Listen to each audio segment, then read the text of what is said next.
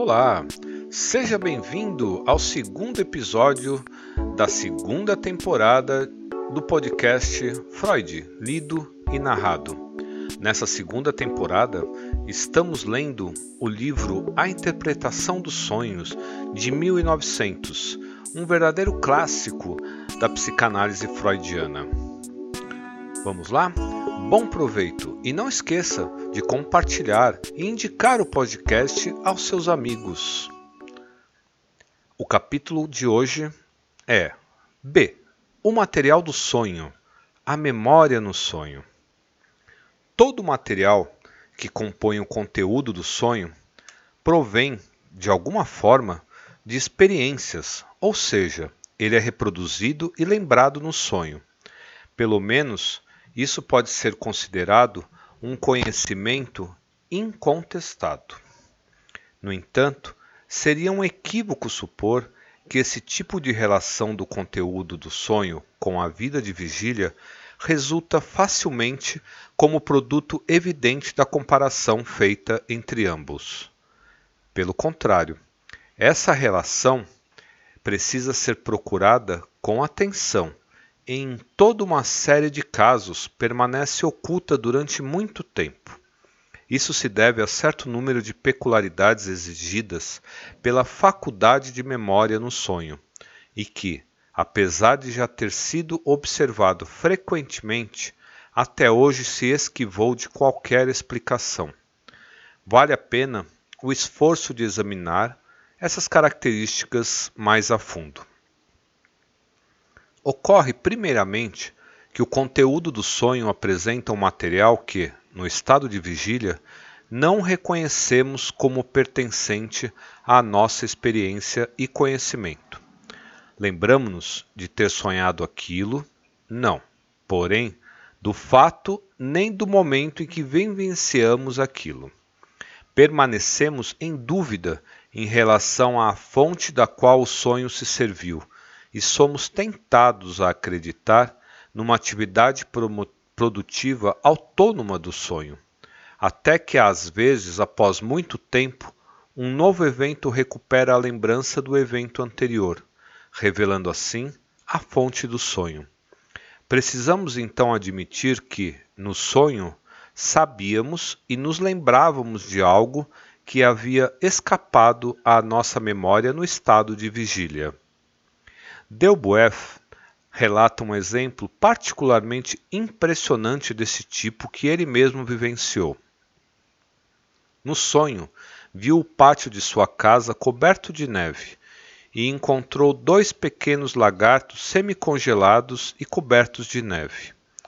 Sentindo grande afeto por animais, ele os acolheu, aqueceu e devolveu a seu pequeno buraco no muro. Deu-lhes também algumas folhas de uma samambaia que crescia no muro, as quais, como sabia, eles amavam muito.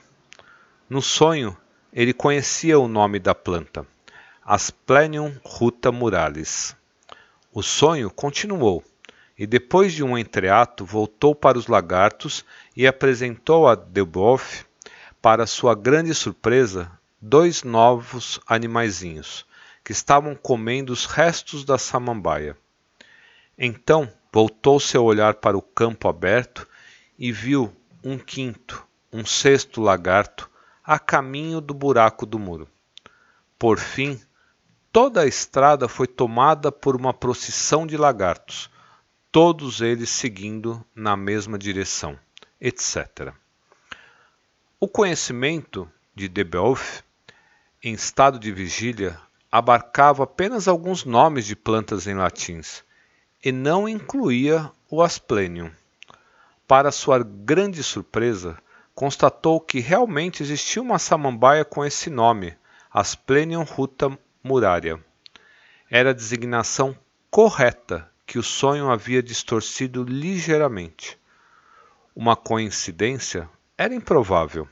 Deubouf, porém, não soube explicar de onde lhe viera o conhecimento do nome Asplenium no sonho. O sonho havia ocorrido em 1862. Dezesseis anos depois, o filósofo descobriu, durante a visita a um amigo, um pequeno álbum com flores dessecadas, do tipo que é vendido aos estrangeiros como lembrança em algumas regiões da Suíça. Ele se lembrou de algo, abriu o herbário e encontrou nele o asplenium do seu sonho, e reconheceu sua própria caligrafia no nome acrescentado em latim. Então conseguiu estabelecer um vínculo. Em 1860, dois anos antes do sonho com os lagartos, uma irmã desse amigo havia feito uma visita a Deboeuf durante sua viagem de núpcias. Na época, trouxera consigo esse álbum para seu irmão, e Deboeuf se deu ao trabalho de, ajudado por um botânico, acrescentar o nome em latim de cada uma das plantas dessecadas. Um feliz acaso que torna esse exemplo tão interessante permitiu que Deboeuf identificasse também a fonte esquecida de outra parte do conteúdo desse sonho. Em 1877, um velho volume de uma revista ilustrada caiu em suas mãos, e nela ele encontrou uma ilustração de toda a procissão de lagartos com que sonhara em 1862. O volume era de 1861 e Deboeuf se lembrou de ter assinado aquela revista desde seu lançamento.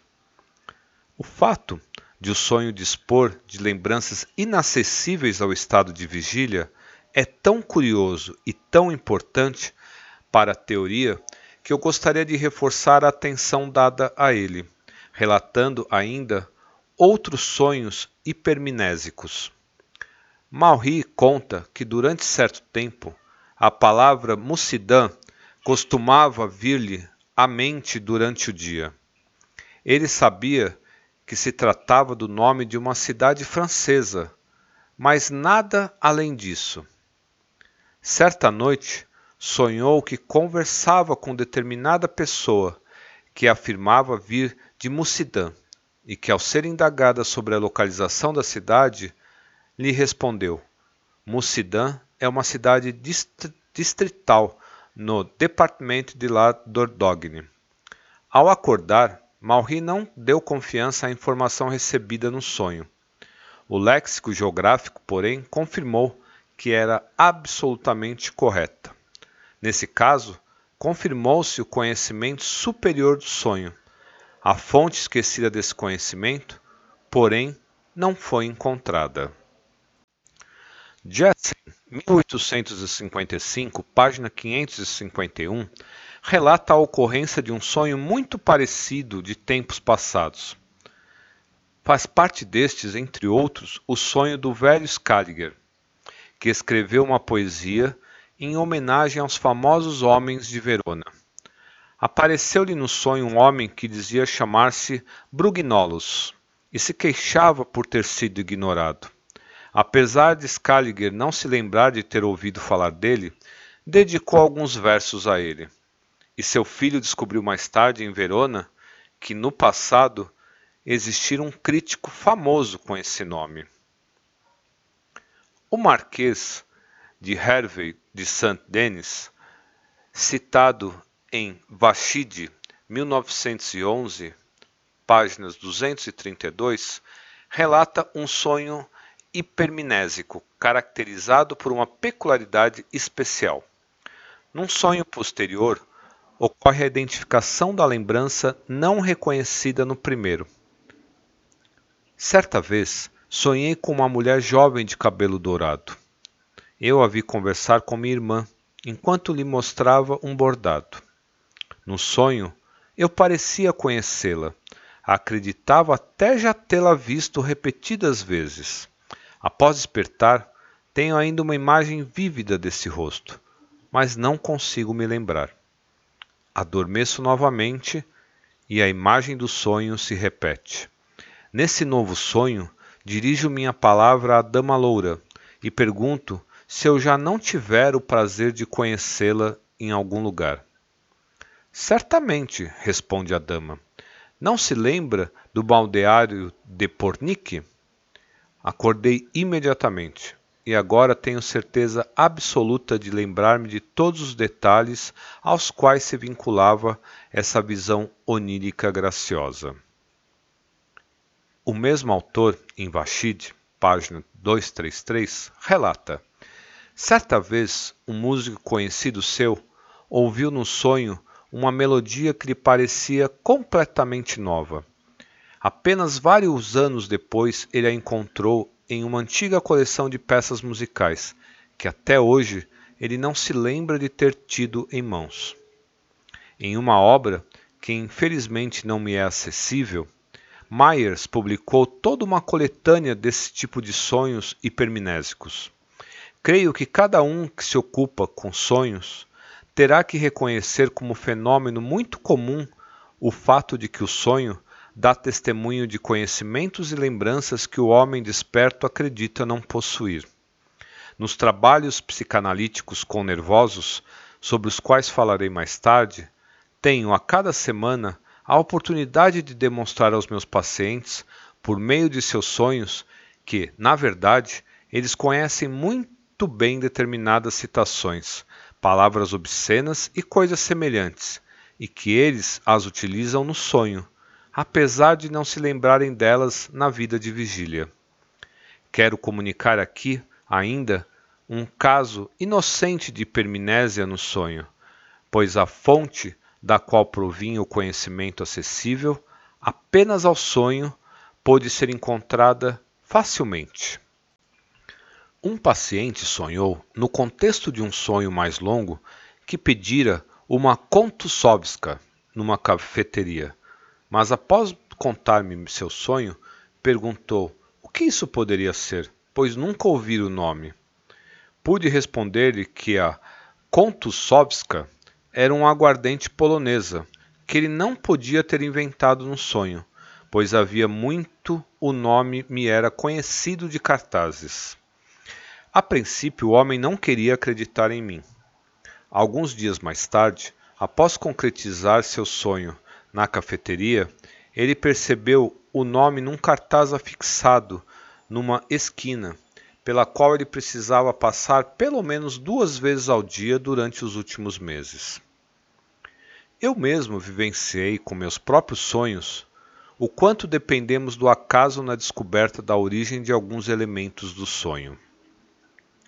Antes da redação desse livro, perseguiu-me durante anos a imagem de uma torre de igreja de arquitetura muito simples, a qual eu não me lembrava de ter visto.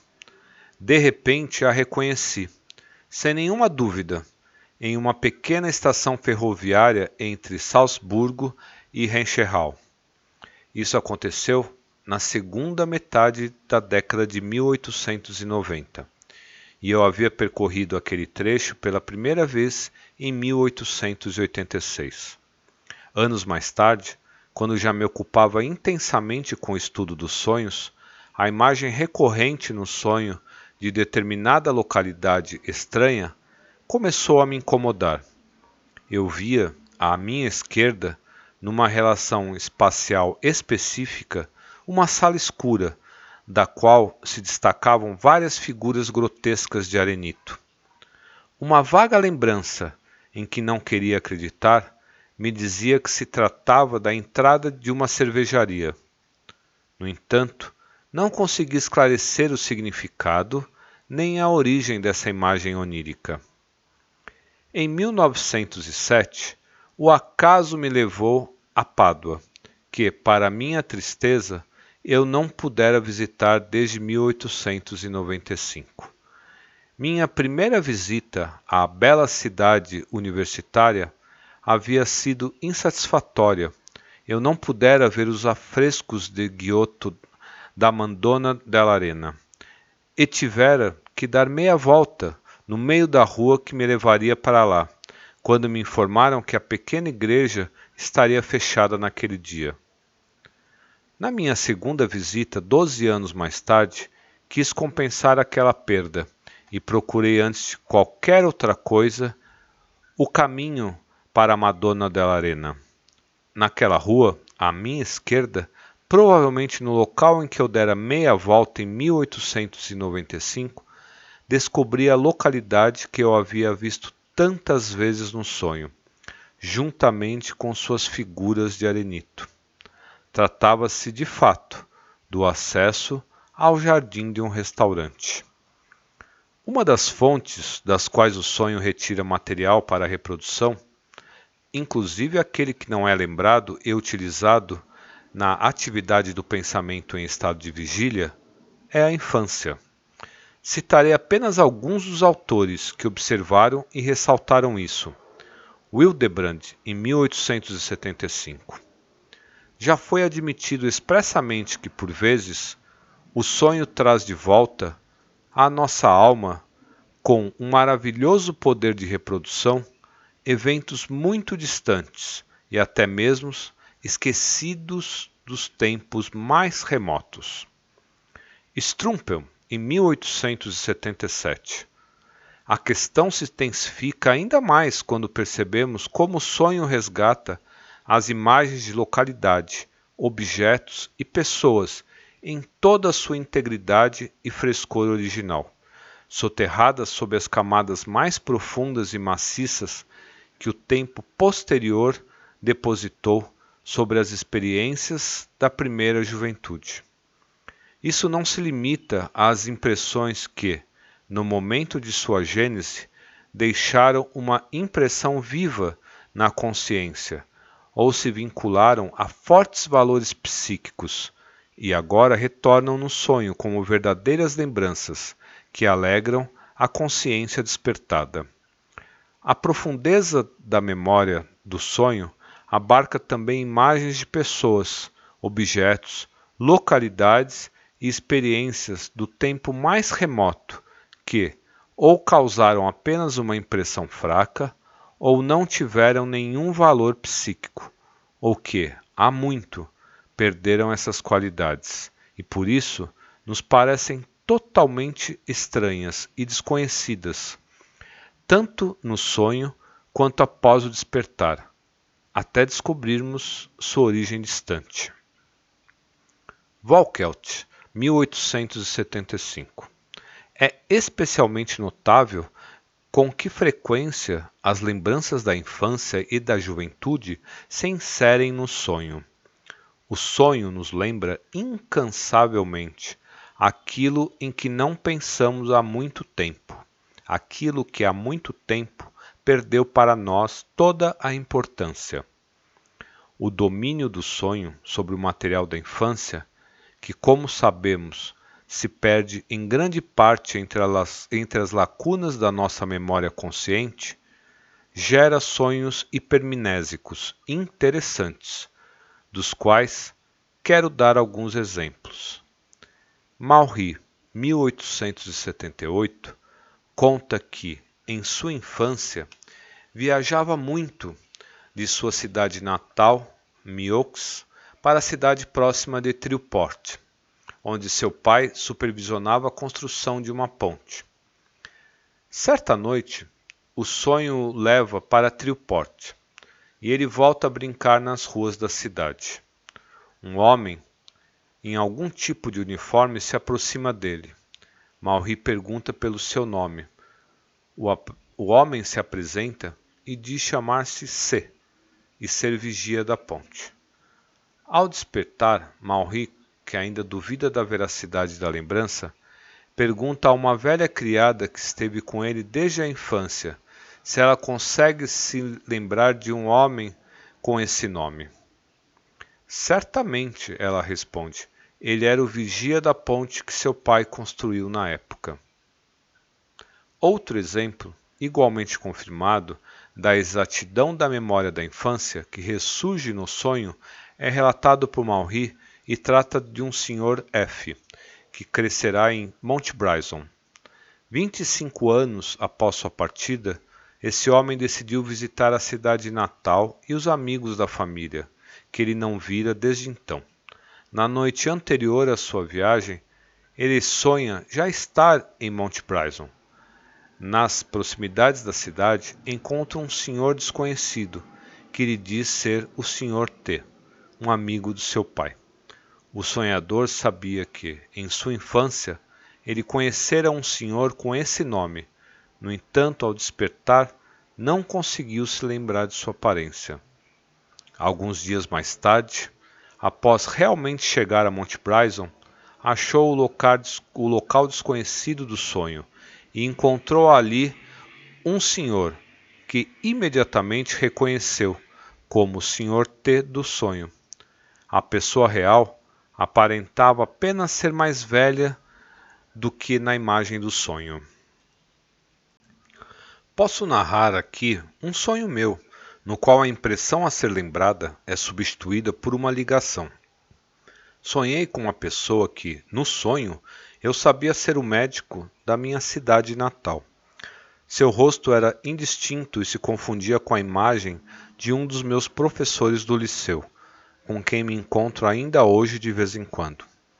Ao despertar, não consegui descobrir o nexo que ligava as duas pessoas. Mas quando interroguei minha mãe sobre o médico desses meus primeiros anos de infância, ela me disse que ele tinha um só olho, e um único olho tem também o professor do liceu, cuja pessoa se confundira no sonho com a do médico.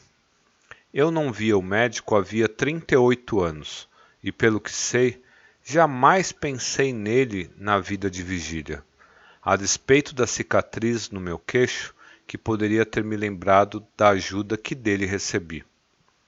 Parece que, quando vários autores afirmam que a maioria dos sonhos permite identificar elementos dos dias mais recentes, eles pretendem contrabalancear o papel excessivo das impressões da infância na vida onírica. Robert, 1886, chega até a afirmar: em geral, o sonho normal se ocupa apenas com as impressões dos dias mais recentes. Veremos, porém, que a teoria do sonho desenvolvida por Robert exige imperiosamente essa supressão das impressões mais antigas e essa ênfase das impressões mais recentes. Mas o fato que Robert expressa existe como minhas próprias investigações me revelaram. Nelson, um, ator um autor norte-americano, acredita que a maioria das impressões utilizadas no sonho provém do penúltimo ou antepenúltimo dia anterior a ele, como se as impressões do dia imediatamente anterior não fossem suficientemente enfraquecidas ou remotas. Vários autores, contrários ao questionamento da relação íntima entre o conteúdo do sonho e a vida de vigília, perceberam que as impressões que ocupam intensamente o pensamento de vigília só aparecem no sonho após terem sido mais ou menos reprimidas pelo trabalho do pensamento diurno. Normalmente, não sonhamos com um ente querido falecido logo de início quando o luto ainda nos domina por completo. Delage, 1891. Contudo, uma das observadoras mais recentes, Miss Hallam, reuniu também exemplos do comportamento contrário e defende nesse ponto o direito à individualidade psicológica. A terceira, mais notável e mais incompreensível peculiaridade da memória do sonho se mostra na seleção do material reproduzido, pois, ao contrário da vigília, que lembra apenas o mais significativo, o sonho considera digno de ser lembrado também o mais irrelevante e o mais inexpressivo. Passo aqui a palavra àqueles autores que deram a expressão mais forte à sua surpresa. Wildebrand, em 1875. Pois o mais notável é que o sonho costuma extrair seus elementos não dos eventos grandes e profundos, não dos interesses poderosos e urgentes do dia anterior, mas dos acréscimos secundários, das migalhas sem valor, por assim dizer, do passado mais recente ou mais distante. A morte, que abalou nossa família e sob cuja impressão adormecemos em noite avançada, permanece apagada da nossa memória até que o primeiro despertar a faça voltar com violência perturbadora. A verruga na testa de um estranho, porém, que cruza nosso caminho e em quem não pensamos um momento sequer após passarmos por ele, tem um papel no nosso sonho. Strumpel, 1877 Esses casos em que a dissecação de um sonho descobre elementos que, apesar de provirem das experiências de ontem ou de anteontem, foram tão insignificantes e triviais para a consciência desperta que logo foram esquecidos. Fazem parte desse tipo de experiência, por exemplo, declarações entreouvidas por acaso ou ações de outra pessoa observadas superficialmente, impressões rápidas de objetos ou pessoas, pequenas passagens de uma leitura ou similares. Havelock Ellis, 1899 As emoções profundas da vida de vigília, as perguntas e os problemas para os quais voltamos nossa principal energia mental voluntária, não são aqueles que normalmente se apresentam à consciência onírica. São, no que diz respeito ao passado imediato, na maioria das vezes, as impressões superficiais, incidentais e esquecidas da vida cotidiana que reaparecem em nossos sonhos.